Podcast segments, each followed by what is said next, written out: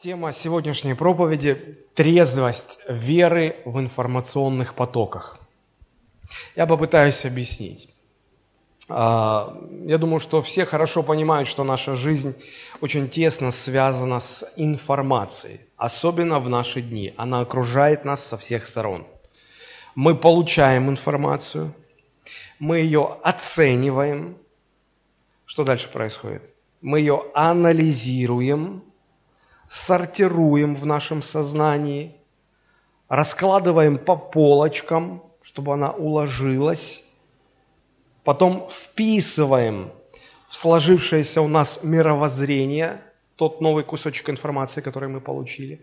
И если все это а, действительно укладывается и сортируется, то даже есть такое выражение, да, вот мы сейчас все по полочкам разложим, осознаем, поймем и все, поймем, да. Вот. Потом эта разложенная по полочкам информация становится той призмой, теми очками, той парадигмой, через которую мы воспринимаем этот мир. А потом уже, исходя из всего этого, мы действуем. Так устроены все люди. Так все люди функционируют. Одни более это осознают, другие менее это осознают. Некоторые вообще не догадываются об этих процессах. Но так все устроено. Еще раз повторю, мы получаем информацию, оцениваем, анализируем, сортируем, раскладываем по полочкам в соответствии с нашим мировоззрением. И наше мировоззрение становится призмой, через которую мы видим окружающую нас действительность. Если посмотреть через желтое стеклышко, весь мир кажется желтым. Если через зеленое, весь мир кажется каким? Зеленым. Вот. И благодаря нашему мировоззрению у нас образуется некая целостная картина мира, без которой людям очень трудно жить. Людям необходимо иметь целостную картину мира. Она, конечно же, у всех разная. Все по-своему видят мир. Но каждому нужно это иметь. Нужно понимать, где начало, где конец, каков смысл. И когда это есть, тогда, тогда у человека все укладывается. Знаете, иногда люди говорят, сталкиваются с чем-то непонятным, говорят, ну это не укладывается у меня в голове. Но это почти буквально, потому что это не вписывается в мировоззрение, не в вашей парадигме, в вашем мировоззрении нет места для того, чтобы эта новая информация как-то пристроить ее там. Вот так устроен наш мир. Так работает наше сознание. Я к чему все это говорю? Да я к тому это все говорю, что а, именно потому, что наше сознание устроено таким образом, оно и становится очень часто объектом дьявольских атак. Дьявол атакует наше сознание, наш разум – нашу способность мыслить, нашу способность воспринимать и обрабатывать информацию. Иногда люди думают, что вот дьявол, он сейчас соберет полчища своих бесов, орды, э, демонов и вурдалаков и начнет нас атаковать. Нет, нет, ему это совершенно не нужно. Ему достаточно – атаковать ваше сознание, чтобы сбить с истинного пути. Достаточно лишь повлиять на ваш информационный центр. То, как вы воспринимаете информацию, как ее перерабатываете, и как потом полученная информация, из которой складывается ваше мировоззрение, заставляет вас действовать, иметь какие-то отношения к людям, к жизни, к реальности. И все. И если дьяволу удалось э, атаковать вас, вы пропустили эту атаку, тогда уже не сам дьявол, вы сами, вы сами по своей воле, исходя из своих собственных убеждений, начинаете делать то, что дьявол хотел, чтобы вы делали – вы начинаете исполнять волю Его. Вот почему апостол Павел, говоря о неверующих людях, говорит, что мы тоже так некогда все жили, по нашим похотям, по нашим плотским желаниям, исполняя волю князя этого мира. И мы даже не догадывались, что мы чью-то волю, мы, мы свою волю исполняем. Дьявол буквально взламывал наш, наш э, разум, наше сознание. Это, знаете, атаки дьявола на разум, они похожи на а, удаленные атаки хакеров. А, хакеру не обязательно быть рядом возле компьютера, чтобы его взломать. Он может по сети, удаленно, взломать компьютер таким образом, что компьютер уже сам, то есть не хакер рядом пытается что-то там достать, компьютер сам начинает работать так, что сливает в нужное место всю важную для хакера информацию. И вроде бы э, кто, кто производит действие? Сам компьютер. Почему? Он взломан. Также и сатана взламывает наше сознание, наш разум. И мы начинаем делать то, что он хочет, а мы думаем, что он не, мы свою волю исполняем. Вот, вот в этом проблема. Это серьезная проблема. Вот почему я назвал проповедь «Трезвость веры в информационных потоках». Конечно, так было всегда, но за последние 50 30 лет, последние 30 лет, это чрезвычайно актуально. Актуально как никогда, потому что последние десятилетия информационные технологии – развиваются бешеными темпами. Информационные потоки возрастают с невероятной скоростью. Сегодня говорят, что современные люди перестали читать книги. Это, с одной стороны, да, так и есть. Потому что социальные сети, интернет и так далее, и так далее.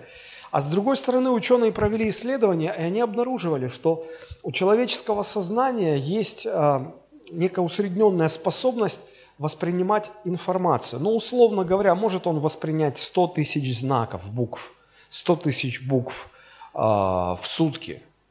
Ну, больше, ну, это как съесть, да, вы же не можете съесть за день 5 килограммов мяса. Ну, у вас, ну, не примет. Вот так же с принятием информации есть какой-то предел, да. И вот если раньше, когда не было интернета, когда не было социальных сетей, когда не было таких мощных информационных потоков, Люди информацию черпали из книг, они много читали. Так вот, сегодня люди э, воспринимают примерно такое же количество информации, но только они уже не из книг ее воспринимают. Тут они смс отправили, там они пост запостили, здесь они в Инстаграме что-то. И все, и потом уже дальше ему говорят, да ну ты хоть книгу почитай. Родители говорят детям, ты книгу почитай. Они уже не могут, они переполнены. Информационные потоки давят, давят, давят, давят. И вот сегодня каждый человек находится в огромном потоке информации, с которой ему приходится иметь дело. И этот поток информации, это знаете, как вот у нас э, периодически в Сочи бывают какие-то смерчи сходят, э, горные реки выходят из берегов. И вот мне как-то доводилось видеть этот бурный, мутный, стремительный поток реки, которая вышла из берегов – она вся мутная, она, ну, она все смывает на своем пути. У меня даже была ситуация, когда э, там, где мы живем, даже туда добралась, добрался этот поток, и вот возле дома припаркованные машины. И поток был настолько сильный, что э, он ну, почти выше двери уже стал я боялся, что мою машину смоет. Я вышел, я думал, ну я пройду. Я за, зашел в этот поток, и я чуть не потерял равновесие. Меня смыло. Я только уворачивался, там бревно какое-то, там еще что-то плывет, там какой-то мусор. Я подумал, все, э, уже ладно с этой машиной, самому бы не пропасть. Я ушел оттуда. Понимаете? И вот человек также, находясь в этих информационных потоках, а там все есть. Там есть правда, там есть ложь, там есть полуправда, там есть не совсем правда, там есть искаженная правда, там есть тонкая ложь, грубая ложь, наглая ложь. Там все, и там все перемешано вот так вот, вот так вот, вот так вот. И все это вываливается на нас. Мы сегодня окружены всей этой информацией. Любой медиаресурс переполнен бушующим потоком информации. И я вам даю слово, вы можете быть уверены, что дьявол обязательно – используют эту ситуацию для того, чтобы реализовывать свои основные цели. Украсть, убить и погубить. Сегодня мало кто об этом говорит. Но я уверен, что если бы апостол Павел жил в наши дни, он обязательно бы написал соборное послание. Что значит соборное послание? Значит, всему собранию верующих. Не отдельно послание Ефесянам, Колоссянам, Коринфянам, еще кому-то, а вот э, Иаков написал, допустим, соборное послание, то есть для всех верующих сразу. Вот я верю, что апостол Павел написал бы соборное послание ко всем верующим на тему, как сохранить трезвость веры в информационных потоках современности. Тогда это не было актуально, но сегодня реальность изменилась, и мы все стоим под воздействием вот этих вот информационных потоков, и нас никто не учит, как выживать. Нас никто не, не учит, как, как справляться с этими новыми условиями. Церковь никак не говорит об этом, не, не помогает сохранять трезвость веры в, этом, в этой бурной информационной реке, которая буквально сносит каждого, кому не за что держаться. Вот я хотел бы сегодня восполнить этот пробел – и мы будем говорить о послании к филиппийцам в основном. И я хотел бы прочитать для начала в 4 главе филиппийцам 8 стих, филиппийцам 4.8. Смотрите, что пишет апостол Павел. «Наконец, братья мои, что только истина, что честно, что справедливо, что чисто, что любезно, что достославно, что только добродетели похвала, о том помышляйте». Посмотрите, как много конкретизировано, о чем помышлять и о чем не размышлять. Какую информацию принимать в свой разум и от чего беречь свое сознание. И вот э, хочу обратить ваше внимание на первое слово. Наконец, братья мои. Вот такая постановка фразы, такая формулировка предложения указывает нам на то, что восьмой стих является выводом из того, что было сказано выше. Согласитесь? Мы коснемся того, что было сказано выше. И, конечно, в послании к филиппийцам его основная, главная тема, она другая. Но вторая тема, знаете, как в любом художественном произведении всегда есть основной сюжет, да, и параллельные маленькие сюжеты, которые тоже важны. И, и иногда они даже важнее главного сюжета. И вот здесь вот это, этот, эм, э, хотя вот эта эм, роль разума человека, христианина, да, о чем ему думать, о чем ему не думать, хотя эта тема не является ну, главной, доминирующей, но она чрезвычайно важна здесь. А, апостол Павел здесь затрагивает тему о роли разума в жизни христианина и что необходимо, чтобы христианин научился правильно думать, правильно мыслить. То есть цель, одна из целей, почему Павел пишет послание к филиппийцам, заключается в том, чтобы научить тех, кому он обращается, думать так, чтобы их мышление было сформировано Иисусом Христом и Христовым Евангелием. Чтобы мы научились мыслить, исходя из личности Иисуса Христа и Евангелия Христова. И апостол Павел касается здесь целого ряда вопросов, некоторые из которых мы рассмотрим, но прежде всего остановимся на нескольких текстах, которые указывают на стратегическую значимость разума. Действительно, это очень и очень важно. Давайте мы э, обратимся к первой главе этого послания к филиппийцам. Филиппийцам первая глава, и мы прочитаем 9 и 10 стихи. Филиппийцам первая глава, 9 и 10 стихи. Будьте предельно внимательны, потому что это чрезвычайно важная тема. Итак, я читаю. А, и молюсь о том, чтобы любовь ваша еще более и более возрастала в познании и всяком чувстве, чтобы, познавая лучшее, вы были чисты и непреткновенны в день Христов. Посмотрите, если выше вы посмотрите филиппийцам, первая глава, первые восемь стихов, по сути, это вступление. Вот, ну, структурно первые восемь стихов – это вступление. Там апостол Павел обращается со словами приветствия. Далее он благодарит филиппийцев за их участие в деле благовестия.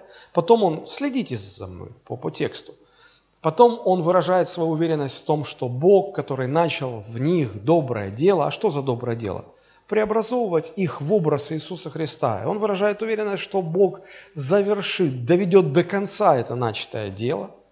И вот далее закончив такое вступление, с 9 стиха начинается суть обращения.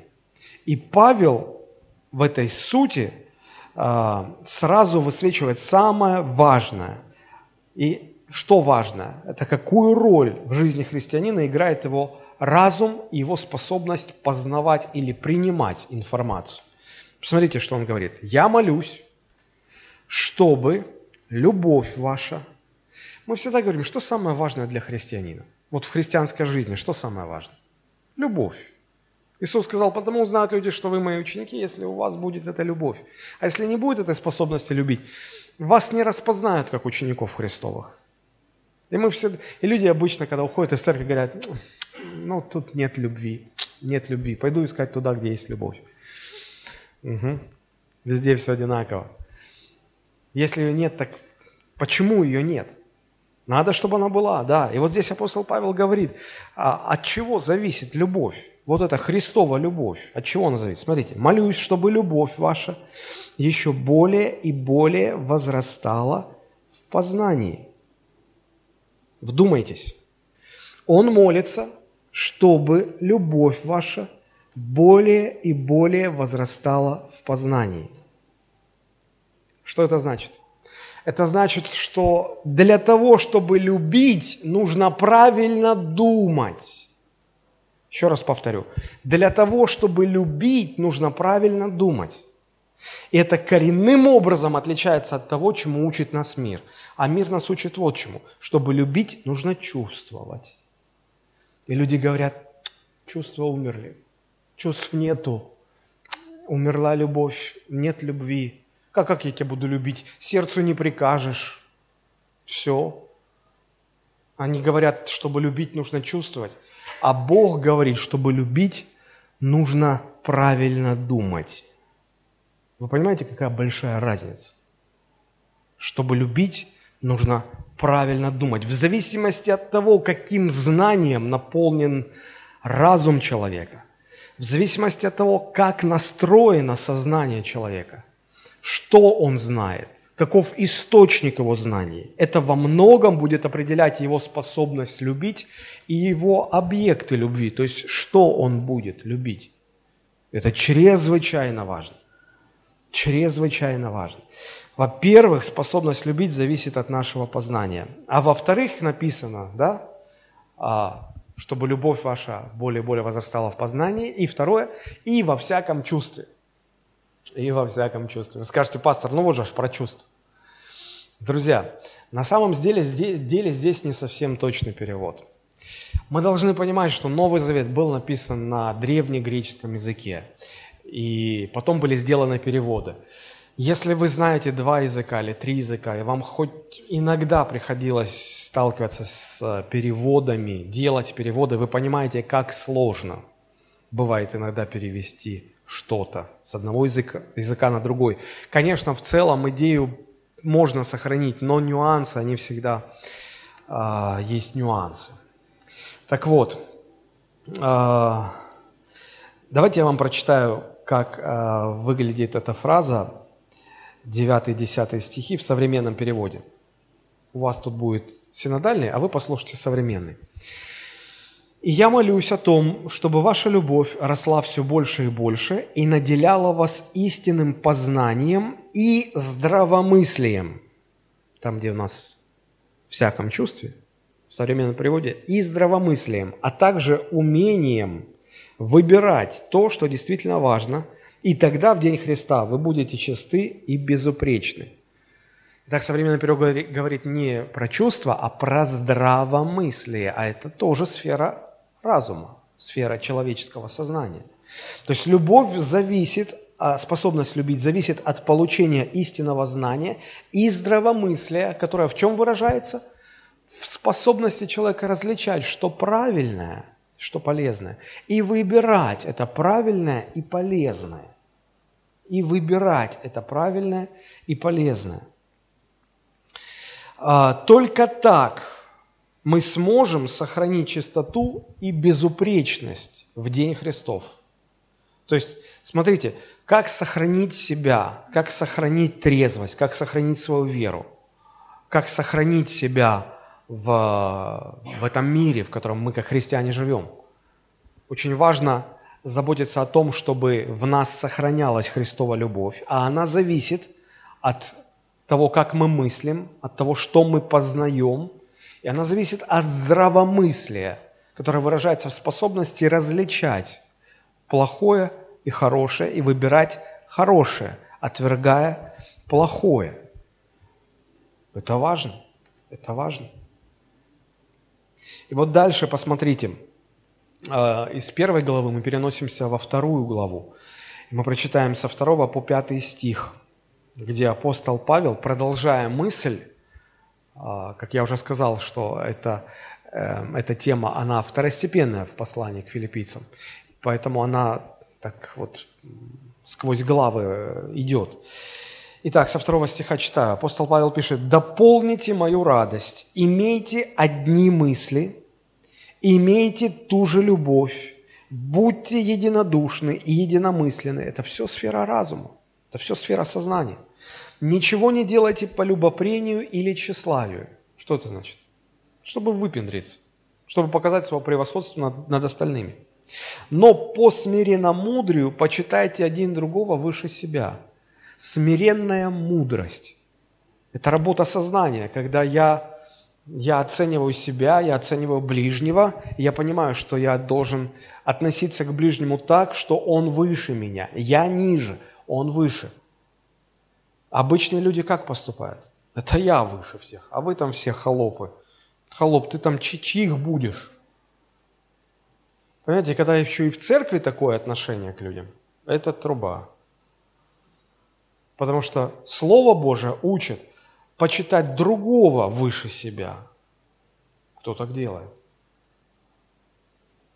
Это тоже работа сознания. Не о себе только каждый заботься, но каждый и о других. Кто так поступает? Ибо в вас должны быть те же чувствования, какие и во Христе Иисусе. Посмотрите, вот второй, третий, четвертый стихи, они показывают, что в основном-то все причина всех проблем между людьми в церкви, она вот здесь вот, в нашем разуме. Почему люди в церкви начинают конфликтовать? Потому что никто не хочет почитать себя ниже другого. Все хотят почитать себя выше другого. И каждому указать, где его место – и что ему делать, и куда ему смотреть, а куда ему ходить, и куда ему не ходить. А тот говорит, а с какого перепуга? Это я выше тебя. И начинается конфликт. Когда каждый заботится только о себе, возникают конфликты. В этом конфликты. Конфликты между людьми в церкви и между человеком с Богом. Когда человек просто буквально домогается Бог, а ты мне дай мое чудо. А не дашь, так я уйду. Как будто Господь должен испугаться и сказать, ща, ща, ща, все будет. Вы не перепутали случайно? Кто Бог в этой системе? И вот пятый стих, он указывает здесь и на причину, и на решение вот этих всех проблем, о которых говорит второй, третий, четвертый стих. Смотрите, пятый стих. «В вас должны быть что это значит? Должны быть, но нет. Но должны быть. Но их нет, поэтому все это и происходит. А вот если это будет, то, что должно быть, тогда не будет проблемы. Так в чем же этот ключ? Вот. вас должны быть те же чувствования, какие во Христе Иисусе. И вы скажете, пастор, ну вот же же опять про чувства. А я вам опять же хочу сказать, что это не совсем то, о чем речь. Почему переводчики тогда не написали «чувства»? Почему такое слово «чувствование»? По, по аналогии можно говорить, есть, ну, если есть чувство и чувствование, то должно быть мысли и мудрствование. Но это все потому, что переводчики зашли в тупик. Они понимают, что слово, которое им нужно перевести, это не совсем чувство. Но они не понимают, как. Вроде близко, но не совсем. Ну и у нас как? Мудрейшин, старейшин-то полно вот, и начинаем. Чувство, чувствование, мудрость, мудрствование, святость. Я боюсь дальше уже словотворчеством заниматься. У Маяковского это хорошо получалось, у меня нет. Хорошо. Так вы скажете, ну ладно, пастор, не томи, что же там в оригинале греки-то написали про эти чувствования? А там стоит греческое слово, которое по-русски оно звучит как франео. Франео. И вот что оно значит. Читаю вам а, все возможные смысловые значения греческого слова «фронео». Это означает думать, иметь или формировать мнение, судить, иметь мысли или отношения, иметь расположение к чему-то. Чувствование – это не просто чувство. Вот это вот фронео, да, это речь о чувствах идет, но это именно чувства, исходящие из позиции человека, которая продиктована мировоззрением. Смотрите, у человека есть мировоззрение, которое формирует его позицию. Человек на этой позиции стоит, и исходя из этой позиции у него есть чувство. Ну, например, если человек и, э, ну, имеет мировоззрение патриотическое, понимаю, что на зыбкую почву становлюсь, но вот он патриот своей страны, он, он любит свою страну, да? Вот это мировоззрение определяет его позицию. Он, он защищает все, что ну, касается его страны, да? И вот эта позиция диктует определенные его чувства. Какие чувства он а, испытывает, ну, например, вот в прошедший праздник 9 мая. Он радуется за победу. Есть другое мировоззрение, свойственное либерально настроенным людям, свойственно прозападно настроенным людям или людям, которые живут на Западе, в западной цивилизации. У них другое мировоззрение на этот счет, и у них другая позиция, и у них другой праздник. У них нет праздника 9 мая, у них есть праздник даже это не, как-то не праздник. У них есть день 8 мая. И они считают этот день памяти и скорби. Я всегда спрашиваю, а как вы совмещаете? Вы говорите, что у вас праздник 8 мая, и вы празднуете память и скорбь. Это как? Празднуете скорбь? Вы или скорбите, или празднуете. Ну вот у них такая позиция. И эта позиция диктует определенные чувства. Они 8 мая друг другу шлют маки, изображение мака, вот, и они скорбят. А 9 мая они возмущаются. Какие все остальные ватники, которым кремлевская пропаганда промыла мозги. Смотрите, одно и то же, одно и то же историческое событие. Разные мировоззрения, разные позиции и разные чувства – я сейчас не затрагиваю политические темы, не говорю, кто прав, кто виноват. Это не мое дело сейчас, как проповедник. Мы не касаемся политических вопросов. Я просто хочу пока, ну, говорю об этом, чтобы показать, как разное мировоззрение диктует разные чувства. Так вот, чувствование – это не просто чувство, это чувство, исходящее из позиции, которая сформирована вашим мировоззрением, внутри вас самих. И вот фактически апостол Павел утверждает – здесь, в этом послании, что нам нужно разделять Христово мировоззрение. Он говорит, вас должны быть такие же чувствования, как во Христе. То есть у вас должны быть те же чувства, которые продиктованы были позицией Христа, которая сформировалась мировоззрением Христа. То есть вам нужно разделять Христово мировоззрение, разделять Христову позицию, и тогда у вас будут аналогичные чувства. Вы будете плакать над тем же, над чем плакал Христос. Вы будете смеяться над тем же, над чем смеялся Христос. Вы будете радоваться тому, чему радовался Христос. Вот такая синхронизация должна быть. Вы тогда будете поступать, как поступал Христос. А это и есть цель. А это и есть цель. Правильное отношение к Богу, к окружающим нас людям, к окружающей нас реальности – возможно только по мере того, насколько мы встали э, и сделали своим мировоззрение Христа и встали на ту же позицию, на которой стоит Христос. И испытываем те же самые чувства. Наша цель – быть такими, как Он. Бог задал стандарты. Во Христе нам показан идеал, пример, стандарт, по которому Господь равняет нас, по которому Господь а, преобразовывает нас в образ Иисуса Христа. Только тогда, в этом случае, мы будем маленькими копиями Иисуса Христа, будем поступать в мире, как Он поступал. Если в нас будет Его мировоззрение, Его позиция, и это будет диктовать те же поступки, ощущения, чувства. Но начинается вся эта работа с преобразования нашего разума. Бог работает над нашим разумом, над нашей способностью познавать и обрабатывать полученную информацию. Бог сотворил человека со способностью а, размышлять. Бог сотворил человека разумным. Что такое разум? Разум – это способность воспринимать информацию, оценивать ее, анализировать, интерпретировать, систематизировать и формировать собственное мировоззрение. Формировать собственную позицию, которая потом определяет отношения, чувства, поступки, вообще все, все мое поведение. А, мудрый Соломон, понимая эту взаимосвязь, говорил, каковы мысли в душе человека, таков и он – Сегодня гуру личностного роста, позитивного мышления, они говорят, ну, как ты мыслишь, так ты и живешь, какие мысли. Но они, правда, это по-своему понимают. Э, они говорят, вот, мысли позитивные, все в жизни будет хорошо. С какого перепуга? Знаете, как на Востоке говорят, сколько много не говори, халва, халва, халва, во рту сладко, сладко не будет. Поэтому и анекдоты такие есть про то, как харизмат попал в ад и исповедует, я не в аду, я не в аду, я не в аду.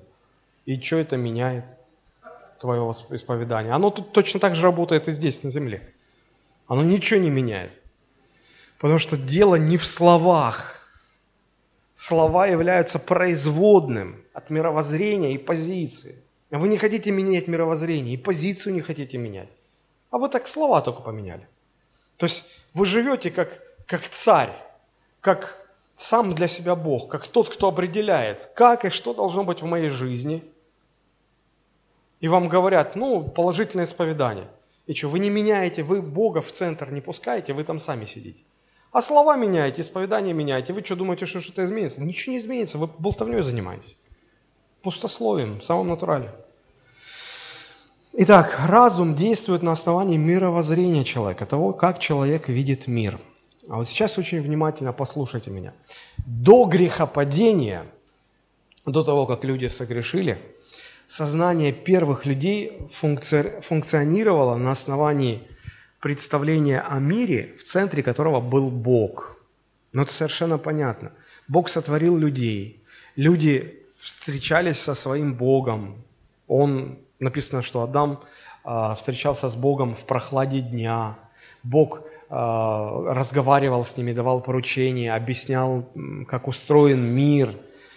И человек понимал прекрасно, недвусмысленно понимал, что вот Бог Творец, Бог источник всего, источник жизни, Он господин всего сущего, Его все, все творение Его слушается, все Ему повинуются.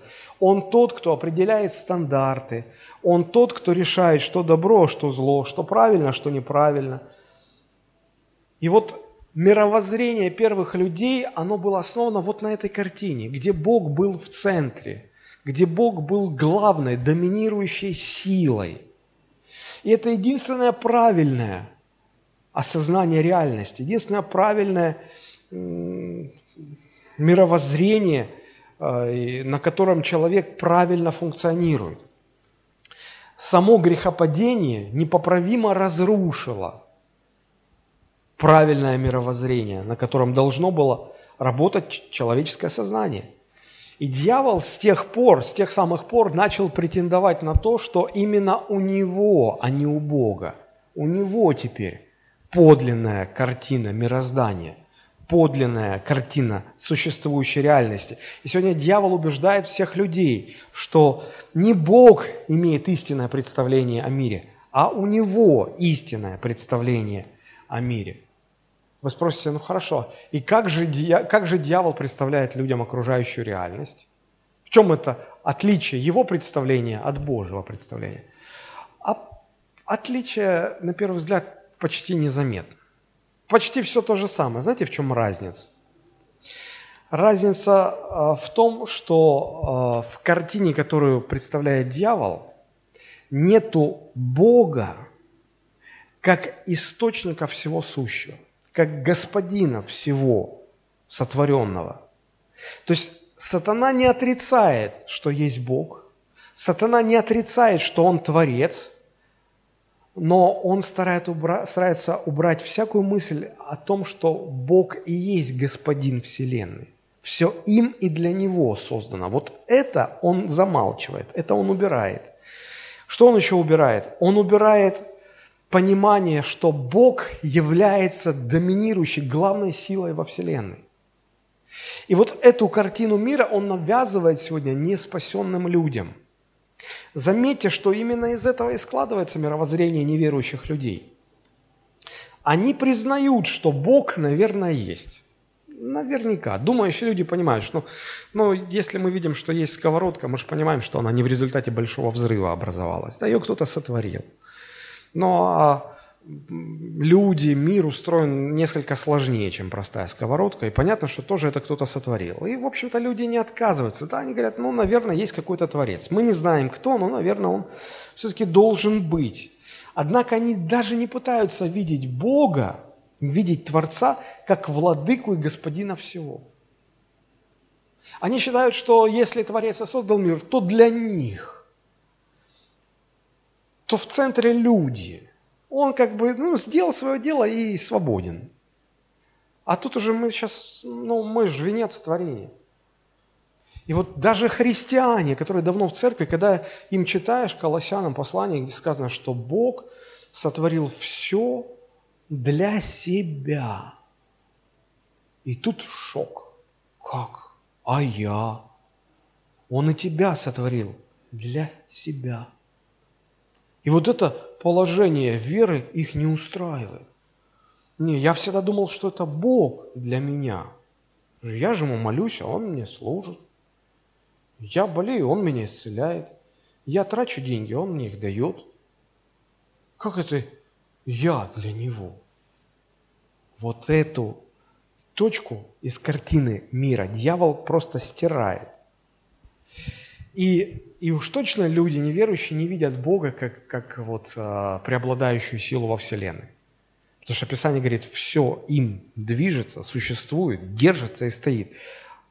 Только уберет Бог руку, и вся Вселенная в тартарары, в дребезги разлетится. Только Он уберет на мгновение свою руку. Но Он все держит, все им движется, стоит и существует. А дьявол рисует такую картину. Ну, где вы Бога сегодня видите? Он, Гагарин, летал в космос. Э, что, Бога не видел. Один человек сказал, знаете, почему Гагарин летал в космос и не видел Бога? По той же самой причине, почему вы не можете увидеть хозяйку в кастрюле борща, которая его приготовила. Нырните туда, обласьте всю кастрюлю, и вы не увидите хозяйку, которая сделала этот борщ. Почему вы решили, что человек слегка а, ну, продвинувшийся, а, отделившийся от Земли так, чтобы не падать на нее, ну, даже в космос особо не вышел, он просто на орбиту земную вышел. Что, и он не увидел Бога. Да даже если он дошел бы до предела Вселенной, он бы его не увидел. Бог больше. Бог больше. И вот дьявол навязывает людям картину о том, что да, знаете, как-то, ну да, Бог все сотворил, но как-то что-то все не так пошло, и он просто забросил этот проект, ему не до вас, он там своими делами занимается, а вы тут уже сами выживайте как можете. Вот такую картину дьявол рисует. И вот смотрите, как только дьявол добился в сознании Евы вот этих трех пунктов, что Бог не хозяин всего, что э, Бог это не тот, для кого все создано – и что Бог не является главной доминирующей силой во Вселенной, дальше уже все остальное произошло как бы само собой. Посмотрите, насколько сильно поменялось сознание Евы относительно дерева познания добра и зла, которое Бог запретил вкушать с, с этого дерева плоды. Это произошло еще до того, как Ева согрешила, до того, как она кушала. Ее сознание поменялось.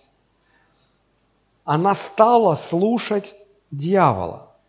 Пока она слушала Бога, какое у нее было восприятие о плодах этого дерева? Это плохо, это приносит смерть, это опасно, держись от этого подальше. Потом она стала слушать дьявола. Она еще не согрешила. Но послушав дьявола, что произошло? У нее поменялось мышление, у нее поменялась позиция. Теперь она не видела дерево опасным, она видела дерево хорошим. Она не видела, что плоды этого дерева несут смерть. Она считала, что плоды этого дерева несут познание добра и зла. Если она съест, это даст ей способность определять, что добро, а что зло. Это не казалось уже чем-то отвратительным, неприятным, неправильным. Это теперь стало вожделенным, слюнки потекли. И последнее, она не, станов... она не старалась держаться подальше туда. Это, эти плоды уже влекли ее, ее манило, ее тянуло туда. Она еще не согрешила. Посмотрите, как, как сильно меняется мышление человека, который слушает Бога, а потом начинает слушать дьявола. Один и тот же предмет. Бог рисует одну картину, дьявол рисует совершенно другую картину. Дьяволу не пришлось, знаете, как партизана на допросе Адама распластать и запихивать в него эти плоды. Жри, жри, зараза. Нет.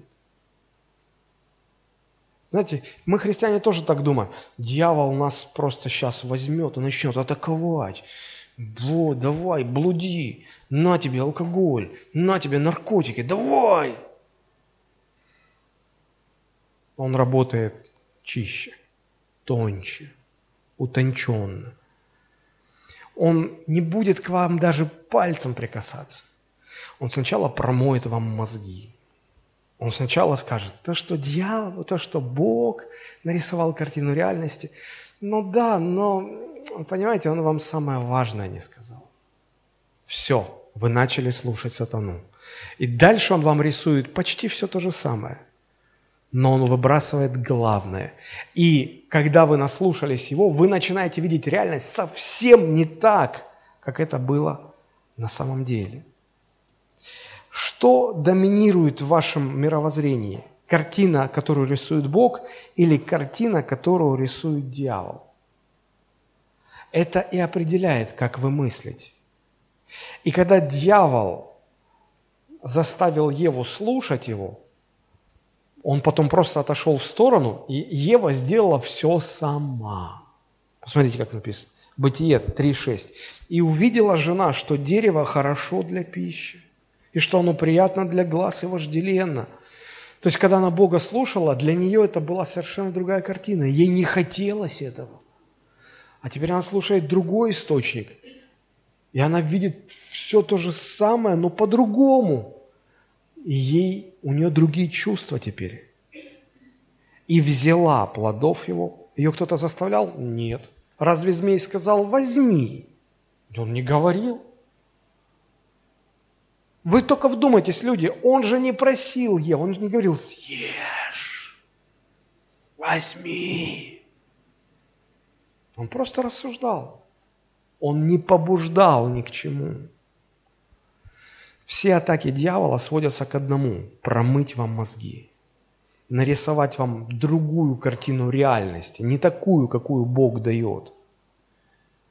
Поймите, это были первые люди еще без греха, если даже у них смена парадигмы, то есть смена мировоззрения привела к таким результатам, то что говорить про сегодняшних людей, которые уже рождаются с греховной природой внутри? У Адама с Евой был выбор. У тех, кто рождается сегодня, выбора нет. Маленький ребенок рождается, и родители в шоке. От... Почему он такой эгоист? Мы его таким не учили быть. А он родился таким. Все такими рождаются как кто-то сказал, а родители а, постоянно, терпеливо учат детей добру. Злу никто не учит. Но вот дети добро не делают, а зло делают. Кто их научил? Никто. Зло внутри рождается с людьми, с человеком. И вот э, эта греховная природа, она накладывает свой отпечаток на наше мировоззрение – мы начинаем видеть мир без Бога в разуме. Без Бога в разуме мы видим искаженную картину реальности. И вот эта искаженная картина реальности приводит к тому, что грех для людей кажется хорошим, привлекательным. Людей тянет на неправильные вещи, потому что неправильные вещи кажутся правильными. То, что разрушает человека, человек не видит, что это разрушительно, человек видит, что это притягательно. Я своим детям постоянно говорю, не ешьте сладкое, не пейте газировку, не ешь пиццу, не ешь ММДМсы, чупа-чупсы, все вот эти вот э, шоколадки, э, в которых шоколада нет давным-давно уже, не ешьте это все. Они говорят, папа, нам это нравится. Я говорю, я понимаю, что вам это нравится. Вам это нравится, потому что у вас искаженная картина в голове. Вы не, знаете, а, я тоже, когда переходил на здоровое питание, а, я пришел к такому удивительному открытию. Все, что полезно, невкусно. А все, что вкусно, оказывается вредно. И потом, только уже гораздо позже, я пришел к тому, что это, это неправильная картина. Потому что как только ты начинаешь менять мышление и понимать, что правильно, вот потом через некоторое время правильное для тебя становится вкусным а неправильное становится отвратительным. Мы так устроены. Мы так устроены. Вот почему нам нужно наполняться чувствованиями Иисуса Христа. Посмотрите, Римлянам 1.28 там написано, «И как люди не заботились иметь Бога в разуме, то предал их Бог превратному уму делать непотребство». Люди не заботятся иметь Бога в разуме, и им начинает хотеться того, что их разрушает – они не видят это. Им начинает хотеться того, что их убивает, а они не видят это. Им начинает хотеться того, что неправильно, а им кажется это правильно. И вот люди попадают в эту ловушку, превратный разум, где нет места Богу, и все это их заставляет делать непотребные вещи, разрушительные вещи. Как изменить эту парадигму? Ее невозможно изменить без рождения свыше. Нужно родиться от Святого Духа – что же делает рождение свыше? Сказать по-простому. Бог вправляет людям мозги, чтобы люди начали правильно понимать реальность. Вот что такое рождение свыше. Бог вправляет мозги, чтобы люди правильно начинали понимать реальность. Без рождения свыше, я сейчас прочитаю, что происходит без рождения свыше. Римлянам 1.18. Смотрите. Римлянам 1.18. «Ибо открывается гнев Божий с неба на всякое нечестие и неправду человеков, подавляющих истину». Неправда. Без рождения свыше люди живут вот в этом стиле. Они истину подавляют неправдой. Они ненавидят истину. Они не считают это истиной. Им это противно, отвратительно. Они боятся этого. Они не могут жить в другом стиле их стиль жизни, они всегда будут подавлять истину неправдой, которую будут считать за истину. Недавно посмотрел у одного хорошего пастора, реальная история, он говорит, это реальная история. Говорит, «Э, я дружу с одним православным священником, и говорит, он проводил, значит, отпевание. И говорит, ну, вот, ну, по православной традиции все сделал, как надо. И говорит, ну, думаю, ну, люди же собрались, надо им что-то сказать. И начинаю говорить, говорю, братья и сестры, а, попрошу вас открыть вместе со мной Евангелие. И люди так раз насторожились. Он думает, что, у меня, я что-то не так одел, у меня сбилась там одежда или что не так одел, что на меня так смотрят? Ну, думаю, ну ладно, вроде все правильно сделал. Продолжаю. И как говорит наш Господь Иисус Христос, еще больше люди настораживаются тоже не понимают, ну, закончил как бы это слово наставление. И потом, значит, те, кто заказывал, они говорят, ну, батюшка, мы вам, конечно, заплатим, но вы только скажите, с вами все в порядке? Говорит, а, а что не так было? Ну, что вы заладили Евангелие Христос? Вы как баптист какой-то. Делайте все правильно. Подавляющих истину неправды. Без рождения свыше внутренняя греховная природа работает только так. Она подавляет истину неправдой. Истина кажется отвратительной, отталкивающей. Что вы с этим Евангелием Христом? Вот жизнь, пока есть жизнь, живи, бери от жизни все и побольше. А знаете, что я понял? Грех очень похож на раковую болезнь. У человека есть иммунная система. Бог так устроил. Есть иммунная система. Это как uh, security, система безопасности. Как только в uh, человеческий организм попадает вирус или бактерии, что-то вредоносное, да, попадает это в кровь, в крови есть специальные клетки, которые как, как, uh, как охранники. Они сразу видят вот свой-чужой. Видят, чужой, вирус, инородное тело – Тревога, тревога, тревога. Они все бьют тревогу. Следующее, что они делают, они сканируют этот вирус и составляют полное описание, что он из себя представляет. Потом эту информацию они отправляют в э, центр иммунной системы человека. Там создаются, создается антидот, противоядие создаются антитела, они выбрасываются в кровь. Эти антитела окружают этот вирус и борются с ним, и подавляют его. И болезнь, если иммунная система хор- хорошая, сильная, работает правильно, то таким образом болезнь нейтрализована. Все, человек здоров. А знаете, как человек заболевает раком? Первая раковая клетка, когда возникает в организме человека, она чужеродная, она враждебная но ей каким-то образом удается маскироваться под родную клетку, здоровую.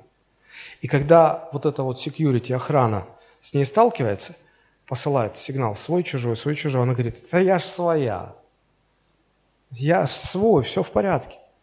Свой, да, все. И они не видят. И вот эти эритроциты, они принимают это свое. А значит, не составляется описание врага, не отправляется в центр, не создается антидот, не выбрасываются в кровь антитела. Организм считает, о, это своя клетка, продолжает ее кормить, питать, она начинает расти, делиться. Она враждебная, она убивает организм, а организм не может распознать ее как чужую. Он воспринимает как свою. Вот что делает грех. Греховная природа примерно так же устроена. Греховная природа не позволяет человеку распознавать неправильные вещи, которые ведут к саморазрушению. Греховная природа Вот если человек занимается неправильными вещами, Бог сказал, вот это неправильно. А греховная природа говорит, нет, это хорошо. Это все правильно. И, и человек не бьет тревогу, он не понимает. То есть, э, посмотрите, но Бог сказал, что заниматься сексом до брака – это грех. Не потому, что вот, ну, Бог так захотел, потому что это разрушительно для человека, это убивает человека. А греховная природа говорит, не-не-не, какой грех, все нормально. Да, да, бросьте, это же приятно, посмотрите. Ну, по, по обоюдному согласию все нормально, никаких нарушений законов, все, все хорошо. Свой, свой. А это разрушает, разрушает, разрушает, разрушает. А человек вместо того, чтобы понять, что это разрушительно, он понимает, да нет, это хорошо, это приятно, это здорово. Греховная природа распознает неправильные вещи, как будто они правильные и хорошие. Знаете, что дальше происходит? Греховная природа дает команду «желай этого». Желай этого. человек начинает этого хотеть. Хотеть неправильного и считать, что это все хорошо – в результате того, что человек хочет неправильно, делает неправильно и даже не догадывается, что это неправильно, знаете, что происходит? Человек не а, замечает его, саморазрушается. Он разрушает себя. Почему? Сбой в разуме. Нет Бога в разуме. Почему рак убивает человека? Потому что в организме нет способности распознать раковую клетку как чужую. Почему греховная природа убивает человека? Потому что она не позволяет человеку распознать вредные для него вещи, как вредоносные, как чужие. Как лечится рак? Нужно подавить раковые клетки. Убрать их, подавить, чтобы они не доминировали, чтобы организм начал их распознавать как чужие. А как, с, как вот с сознанием человеческим – а здесь нужно, чтобы человек родился свыше. Сам человек не может поменять свое мировоззрение, свою природу. Без рождения свыше невозможно спасение. Мне очень нравится вот такое определение рождения свыше. Рождение свыше – это восстановление положения Бога в качестве господина и владыки в сознании человека, в качестве источника всего живого и правильного, в качестве доминирующей силы в мироздании. Рождение свыше – это восстановление Бога в сознании человека в качестве главы, владыки, для кого все и создано, вокруг которого все и вертится. Родиться свыше, человек рождается свыше не тогда, когда он говорит, Господи, спасай меня, я же не против, спасай. Нет, рождение свыше, когда человек готов признать, Господи, Ты в центре всего, это я для тебя. Не ты для меня, а я для тебя. Я признаю тебя владыкой. Ты главный. Все для тебя. Ты источник всего. И ты доминирующая сила в мироздании. Сам по себе человек не может прийти к такому пониманию. Но проблема здесь вот еще в чем. Дело в том, что рождение свыше дает человеку возможность так мыслить но автоматически не заставляет человека так мыслить. Человек должен начать пользоваться этой способностью. Человек должен начать познавать истину через Священное Писание. Рождение свыше дает ему способность, способность распознавать истину как хорошее, а ложь как плохое. А дальше человеку нужно познавать. Вот почему важно читать Писание, изучать Писание, познавать Священное Писание, познавать истину. Вот почему апостолы, и не только апостол Павел, во всех посланиях призывают нас к, к богопознанию, к углублению в познании Бога, в познании истины это будет формировать наше мировоззрение, и это будет э, влиять на нас. Нам нужно самим учиться, детей наших учить истине. Познание истины приведет к тому, что наше отношение к окружающей реальности будет как у Христа, будет правильным. В любой ситуации, где у нас нет истинного познания Бога, всегда будут действия человека, его чувства, его отношения всегда будут неправильными. Правильными. Тогда верующие будут вести себя неправильно, думать неправильно, чувствовать неправильно, к Богу относиться неправильно, друг к другу относиться неправильно. Тогда будет церковь, где люди просто не имеют Бога в разуме. А там все худое, все неустройство, там всегда все будет плохо. Я уже много-много раз наблюдал в жизнях десятков разных людей, особенно молодых людей. Пока молодой человек в церкви, пока он так вот держится а, читает Библию, прислушивается к пастору, к наставникам. Ну, а душа радуется, когда видишь, как он растет, как богопознание его растет. Он правильно мыслит, правильно поступает, правильные чувства в нем рождаются. А потом как-то так складывается, человек не пободрствовал. Вот он уже в церковь стал реже ходить, вот он уже Библию перестал читать, вот у него уже и пастор не авторитет. Уже для него в мире авторитеты появились. И ты смотришь, он как назад откатывается. Потом, если удалось вразумить, он обратно. И опять. То есть вот такие. Все зависит от того, а, кого мы слушаем. Мы Бога слушаем или мы сатану слушаем? Кто формирует наше мировоззрение? Вот они, информационные потоки. Мы от Бога питаемся истиной или дьявол кормит нас ложью? В любой ситуации, где нет истинного познания Бога, всегда действие человека, его чувства, его мышление, его отношения, вся будут неправильными. Вот почему апостол Павел наставит, вас должны быть чувствования Христова. Это процесс, которым вы должны заниматься. Он автоматически не совершается. Вот почему мы проводим библейскую школу в нашей церкви. Чем школа отличается от воскресных собраний? Здесь мы проповедуем Слово. И проповедь, она вдохновляет, она помогает понять что-то. А библейская школа, она систематизирует знания, она раскладывает по полочкам все эти знания, и разница большая. Если человек пройдет библейскую школу, он получит систематизированное богословие, которое поможет ему правильно мыслить. Но люди сегодня, я про христиан говорю в церкви, люди сегодня относятся к этому так, ну, если получится. Мы начали с того, что у нас записалось 81 человек. 81 человек – на этой неделе был только пятый урок, еще 15 впереди, только пятый урок. Знаете, сколько было людей на последнем уроке? 46. В два раза меньше. В два раза меньше. Ну, мне не интересно, мне что-то не хочется, у меня там не сложилось, не получилось. Мы относимся к этому, как будто это не важно. Как сохранить трезвость, вер в информационных потоках? Поймите, что роль разума стратегически. Вы должны заботиться о том, чтобы иметь Бога в разуме. Нам это повелено. Почему вы не заботитесь? Почему вы не читаете Библию? Почему вы не учитесь в библейской школе?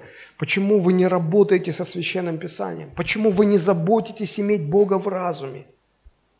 Если вы так не делаете, вы неизбежно становитесь жертвами информационной войны. Ну и еще Достоевский писал и говорил, что за душу человека между Богом и дьяволом идет постоянная борьба, сражение. И поле этого сражения – разум человека. Идет война, битва за ваш разум. Вы даже не в курсе. И вы слушаете вы все подряд. И вы даже не понимаете, что заполняет вас, чем формируется ваше мышление. Если вы не заботитесь иметь Бога в разуме, вы незаметно для себя позволяете дьяволу навязывать вам его дьявольскую точку зрения, на основании которой вы потом начнете действовать. И с этого момента дьявол будет использовать все средства для того, чтобы ввести вас в ложь. Суть дьявольских атак, она всегда остается неизменной. Он агрессивно пытается заставить вас поверить в какую-то форму лжи чтобы люди жили на основании этой лжи. Люди видят атаки дьявола в другом. Иногда мне звонят или просят, говорят, пастор, помолитесь, о, дьявол атаковал мое здоровье. Питайся правильно, занимайся физическими, физическими упражнениями, веди здоровый образ жизни. Это не дьявол, это ты сам себя разрушаешь. Дьявол не так атакует, дьявол вот здесь атакует о, пастор, я сегодня проснулся ночью, и такое присутствие демоническое было. Я всегда спрашиваю, что вы на ночь ели и во сколько? Да поймите, дьяволу нет нужды, вот просто незачем вас так пугать, нет никакого смысла ему. У него другие методы, поймите, другие совершенно методы и другие атаки. Какие его э, атаки, в чем они заключаются? Он использует э, ваше ближайшее окружение.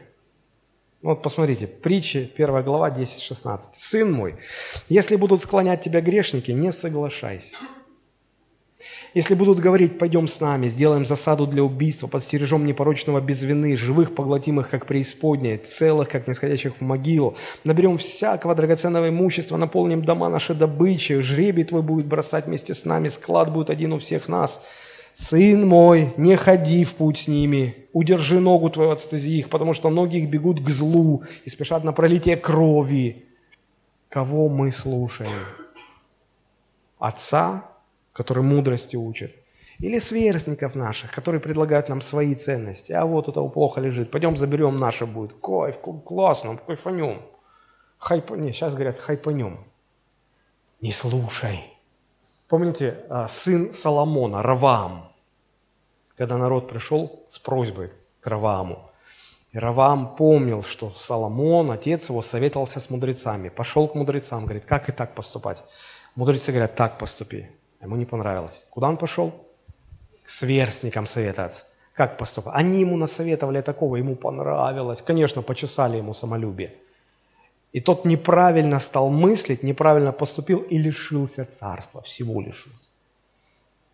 Вот дьявол будет через сверстников, через ваше окружение действовать.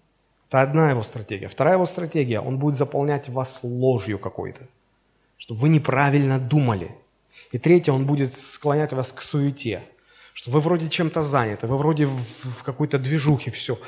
И потом уже, когда, а, надо же почитать Библию, а, уже сил нету, а, я же не молился месяц уже. Да ладно, Бог благ, милостью.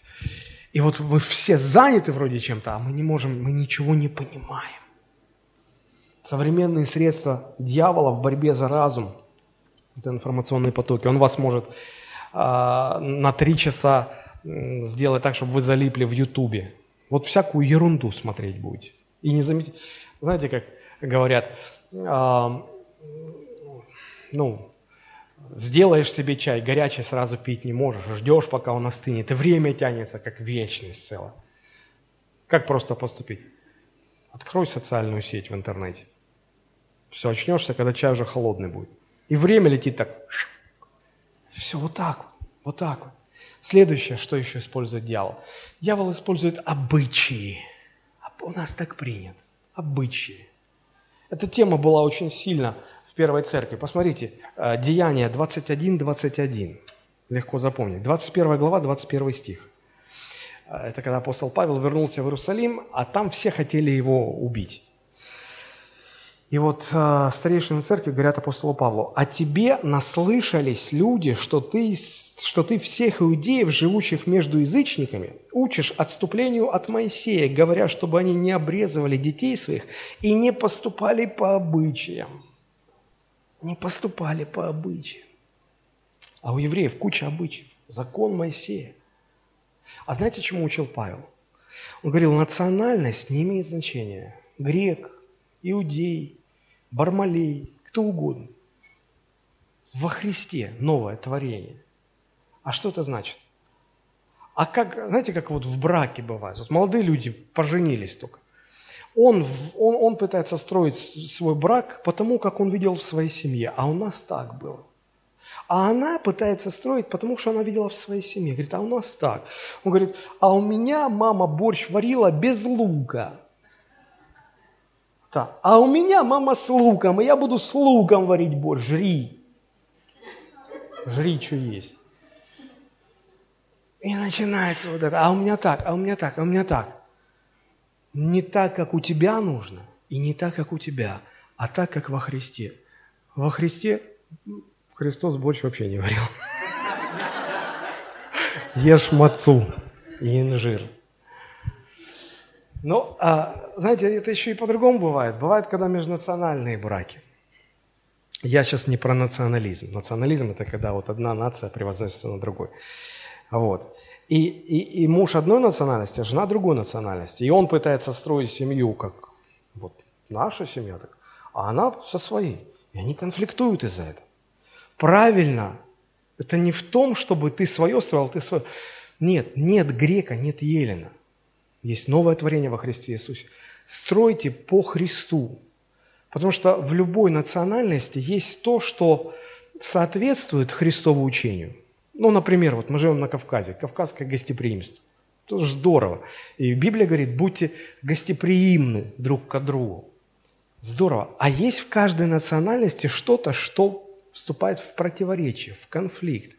Есть национальности, в которых мужчины к женщинам относятся – так, женщина рот закрыла и ушла отсюда. Есть такое. Но это совершенно не соответствует Писанию. Если вы этот обычай вносите в семью, просто потому что вы, у вас так принято, у вас обычай такой. Вот этот апостол Павел обрел, а, как бы сказать, репутацию того, кто разрушает все обычаи любых национальностей. Говорит, стройте свою жизнь по Христу. За что евреи хотели убить его. Это важно, друзья.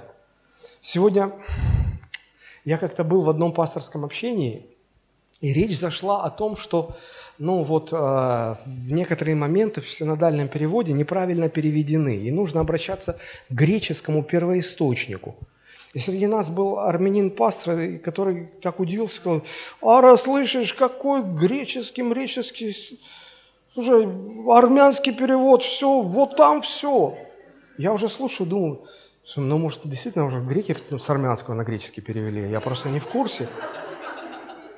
Потом я был как-то в общении пасторском, где больше половины пасторов были с Кавказа. И я там, ну, еще со мной несколько таких вот, ну, ну не кавказцы. Вот. И там говорят, слышь, ну вообще надо еще разобраться. Если в церкви нет армян, то вообще, надо говорит, вопросы к такой церкви. Я так быстро про себя, что а, у меня есть армяне, ну слава тебе, Господи. Ко мне вопросов не будет. И, и, и вот этот пастор, который говорит, зачем греческий перевод, говорит, братья, слушайте, оставьте мне мою веру. Я говорю, а не смущает, что она неправильная, если... Слушайте, меня так научили, я так хочу верить. Но, я говорю, ради Бога. Так это пасторы. Что говорить про всех остальных?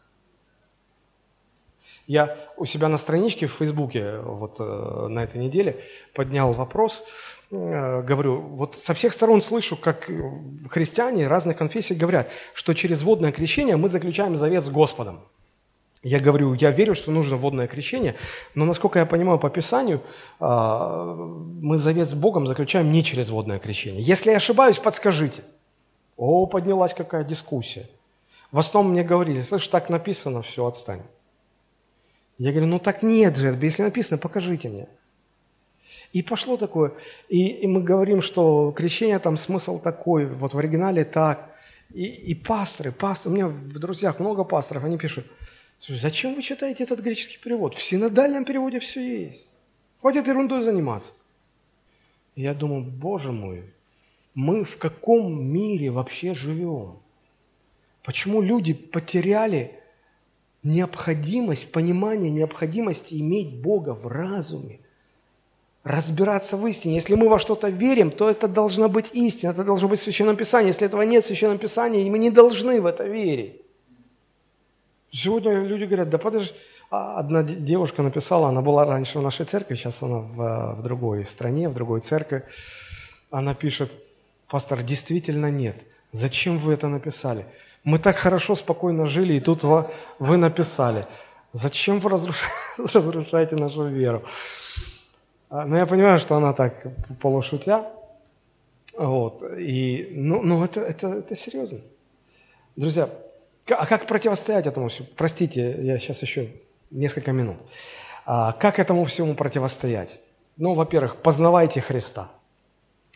Во-вторых, вот, знаете, иногда не хочется читать Библию, иногда не хочется молиться – Побеждайте эту свою лень и делайте то, что нужно делать. Читайте Слово, изучайте Слово, приходите на библейскую школу, а, молитесь, просто потому что нужно молиться. Смотрите на жизнь через Иисуса Христа. Через Иисуса Христа. Вот мы возвращаемся. Филиппийцам 4.8, с чего начали. «Наконец, братья мои, что только истина, что честно, что справедливо, что чисто, что любезно, что достославно, что только добродетель и похвала, о том помышляйте». Однажды я, когда э, читал Библию, я услышал, ну, я услышал внутри себя вопрос, как будто вот Бог мне задает вопрос. Это не был голос какой-то, а мысль, просто пришла мысль. Какой самый главный орган в человеке? Я про себя подумал, ну, наверное, сердце. И я слышу внутри ответ, это разум. Я думаю, подожди, как разум? А, где-то в притчах было, что больше всего хранимого храни сердце, не разум, сердце свое. И у меня внутри звучало разум. Я стал исследовать вот этот вопрос. Оказалось, оказалось, что в восточной традиции, в восточном менталитете понимание сердца совершенно не соответствует пониманию сердца в западном менталитете. В западном менталитете, нашем с вами менталитете, а, сердце всегда противопоставляется разуму. Да? Разум с сердцем в ссоре, говорим. И мы под разумом понимаем способность мыслить, под сердцем мы понимаем чувства наши. То есть мозги понимают, что это не прав, но я люблю ее и все. Понимаю, что с ней жизни нет, но я ее люблю и все. Разум с сердцем в ссоре. Так вот, а в, восточной, э, в восточном менталитете, а это было написано в еврейском народе, это восточный менталитет, сердце всегда представлялось центром интеллектуальной деятельности. Сердце – это центральная часть внутреннего мира, прежде всего связанного с мыслительным процессом, с мыслями.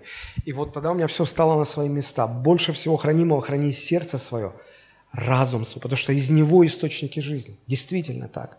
И я в заключении, одна минутка, я просто прочту вам то, что я записал у себя в своем дневнике, когда вот мне все это открылось. Просто прочитать будет быстрее, чем рассказать. И насколько вот я пережил эту истину. Притча 4.23. «Больше всего хранимого храни сердце твое, потому что из него источники жизни». Сердце не является источником жизни – но из него источники жизни. Что это значит?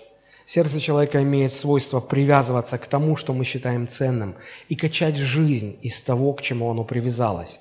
Под сердцем подразумевается, конечно же, не анатомический орган. В еврейском языке понятие сердца всегда было связано с внутренним миром человека, его интеллектом и мыслями. Почему же этот внутренний мир получил то же название, что и главный орган в нашем теле – сердце? Возможно, по причине сходства главной функции – качать. Сердце качает кровь, разнося по всем органам необходимые вещества, кислород и прочее. Буквально жизнь разнося, доставляя ее каждой клеточке тела. Сердце, как внутренний мир человека, качает жизнь из всего, к чему привязывается человек, почитая то за ценность для себя. Привязавшись, сердце начинает выкачивать жизнь. Но настоящий источник жизни – это только Бог. Привязавшись к Богу, человеческое сердце прокачивает весь его внутренний мир жизнью Божьей, мышлением Божьим. Это насыщает нас и делает по-настоящему счастливыми. Мы как на крыльях парим, но когда мы попускаем своему сердцу привязываться к земным ценностям, привязавшись, сердце, как обычно, начинает качать, но там нет жизни, а насос качает, качает пустоту и наполняет этой пустотой нас, а пустота не насыщает, наоборот, раздражает, обостряет неудовлетворенность. Со временем многие христиане приходят к болезненному осознанию одной простой вещи. Когда у них не было ничего, кроме Бога, они сидели на кухне ели макароны, запивая чаем без сахара, потому что больше ничего не было. Но они были счастливы, как никогда счастливы. Жизнь Божия наполняла их естество. С тех пор прошло много лет, теперь у них появилось все, или почти все. Кухня уже не 5 квадратов, да и не в хрущевке, а в недавно отстроенном доме. В гараже хорошая машина, на столе уже не просто хлеб, а хлеб с маслом и даже с икрой, с черной поверх красной. И вроде дом полная чаша, а сидишь за столом и тоскуешь по тем макаронам и тому чаю без сахара. Да не по ним, конечно а по той жизни Божией, которая текла внутри тогда, тогда, когда сердце было прилеплено к Богу, а теперь сердце прилепилось к дому, к машине, к деньгам, к славе, к ценностям этого мира, а в них нет жизни. А сердце не может не качать, на то оно и сердце. И оно качает, качает, качает. Вот так пустота и заполняет нас, делая несчастными. Вот почему больше всего хранимого нужно хранить сердце потому что из него источники жизни. Ко всему, что мы считаем ценным, оно привязывается и начинает качать жизнь. И если в жизни, если жизни в этом источнике не оказывается, оно качает пустоту, наполняя нас смертью. Иеремия 2, 12, 13. «Подивитесь всему небеса, и содрогнитесь, и ужаснитесь, говорит Господь, ибо два зла сделал народ мой. Меня, источник воды живой, оставили и высекли себе водоемы разбитые, которые не могут держать воды. Вот эти два зла. Мы перестаем ценить Бога превыше всего и увлекаемся мирскими ценностями. Мы совсем Бога, конечно, не забываем, оставляем Ему какое-то место, а остальное место занимают ценности этого мира. И наше сердце пытается качать из этих источников живую воду, а вода – это только в Боге. Мирские ценности – это разбитые водоемы, сделанные человеком. Они не могут держать воды, а значит, не насыщают. И мы страдаем сердечной недостаточностью. Нам не достает живой воды. Нам нужны потоки, а не те капли, что едва удается выкачивать, потому как сердце в основном подключено не к тем источникам. Вот почему нужно хранить свое сердце. Хранить от того, чтобы оно не прилеплялось ни к чему, кроме Бога, источника живой воды. Помните, сердце – это насос. Оно не перестает качать. Следите за тем, к чему оно привязано, к какому источнику. Есть ли в нем жизнь? Чем оно прокачивает ваш внутренний мир? Живой водой или пустотой? Одним словом, больше всего хранимого храни сердце твое, потому что из него источники жизни. И сердце – это не чувство, это разум. Как сохранить здравость веры в информационных потоках?